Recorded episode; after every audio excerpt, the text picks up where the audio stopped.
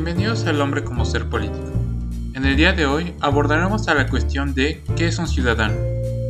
Para responder esta pregunta utilizaremos los pensamientos de los filósofos griegos Sócrates, Aristóteles y Platón, que han dado fundamentos al concepto del ciudadano actual. Comenzaremos con Sócrates. Para Sócrates nada había más importante que ser un buen ciudadano de Atenas. Así lo atestigua la Apología y el Critón de Platón. Dos obras en forma de diálogo en las que se muestra el verdadero Sócrates. El problema es que Sócrates unió la excelencia y el conocimiento a la noción de un buen ciudadano y pasó su vida recriminando a todos sus conciudadanos el que no tuviesen virtudes necesarias para merecer la ciudadanía e interrogando a todos los habitantes y visitantes de Atenas sobre lo que era necesario aprender para ser un verdadero ciudadano, esto es, un hombre excelente de una ciudad bien gobernada.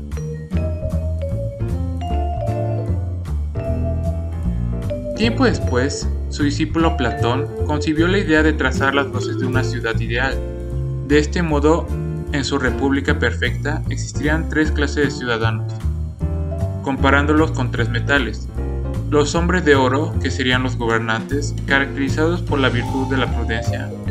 Los hombres de plata, los guerreros, caracterizados por la virtud de la valentía. Y finalmente, los hombres de bronce, artesanos, comerciantes y agricultores, caracterizados por la virtud de la moderación.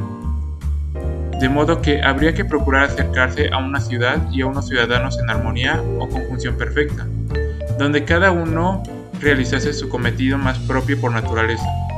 Todo lo cual les llevó a pensar que esa era una ciudad armónica perfecta entre los ciudadanos debería estar presidida por la justicia, que empieza a ser un concepto de más de una divinidad.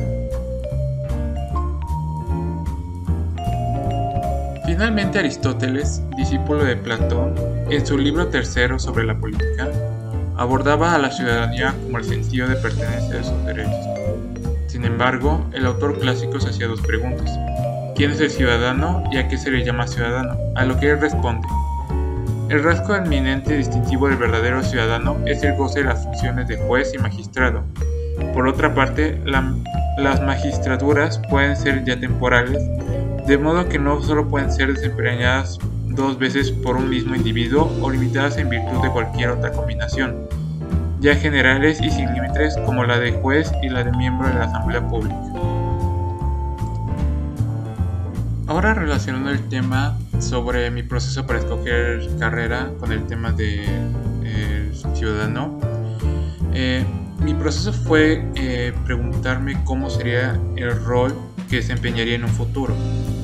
En mi caso, yo escogí la carrera de diseño multimedia, ya que en un ámbito personal, eh, yo creo que esa es la carrera que puede unir diferentes tipos de artes, como puede ser el dibujo, la música, la escritura. Ahora, esta carrera también desempeña un rol dentro de la sociedad, ya que cada uno de sus habitantes aporta algo para que progrese la sociedad.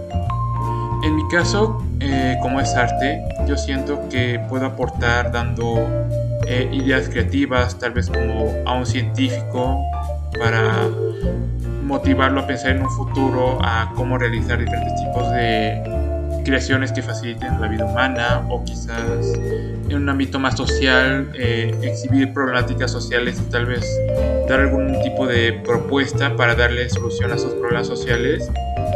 Entonces en general, mi carrera, eh, yo creo que la gran mayoría de carreras se encarga de inspirar a la sociedad para realizar un cambio. Eso sería todo por este episodio. Sintonícenos la siguiente sesión para aprender más sobre el hombre como ser político. Nos vemos, hasta la próxima.